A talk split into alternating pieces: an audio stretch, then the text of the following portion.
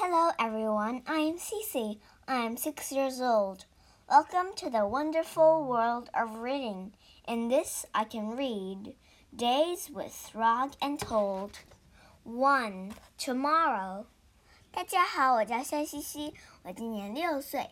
今天我给大家讲的故事叫《Days with Frog and Toad》。第一个故事，Tomorrow。Toad, wake up! Drat, he said.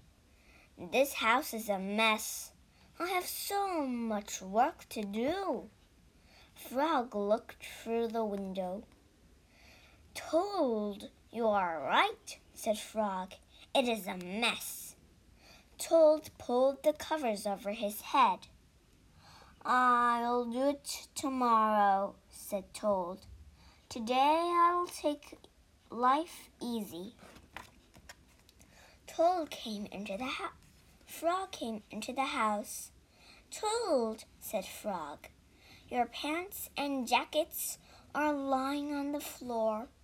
Tomorrow, said Toad, from under the covers.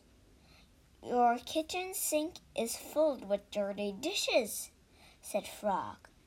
Tomorrow, said Toad. There's there is dust on your chairs. Tomorrow, said Toad. Your windows need scrubbing, said Frog. Your your plants need watering. Tomorrow, cried Toad.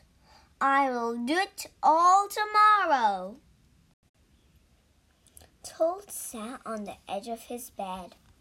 Blah, said Toad. I feel down in the dumps. Why? asked Frog. I am thinking about tomorrow, said Frog. I am think said Toad. I am thinking about all all of the many things that I will have to do. Yes, said Frog. Tomorrow will be a very hard day for you. But Frog, said Toad, if I pick my pants and jackets right now, then I will not have to pick them up tomorrow, will I? No, said Frog. You will not have to. Toad picked up his clothes. He put them in his closet. Frog, said Toad, if I wash my dishes right now, then I will not have to wash them tomorrow, will I? No, said Frog, you will not have to.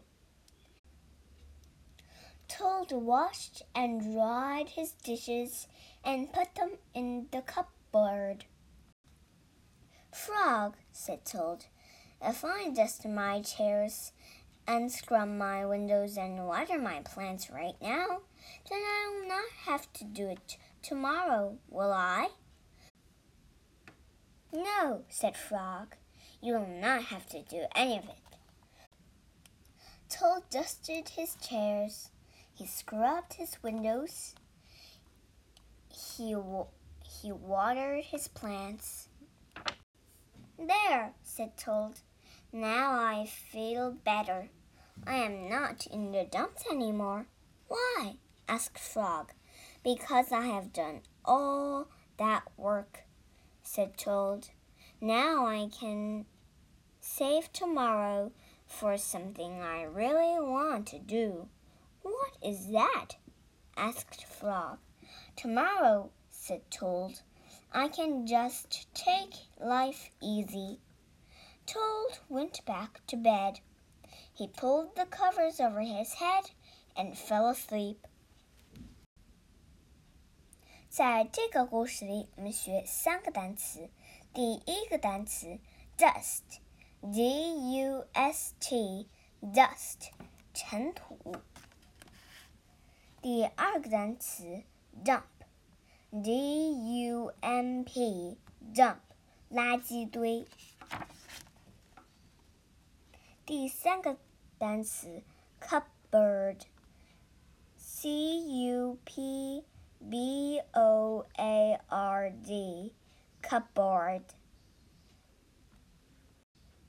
碗橱、碗柜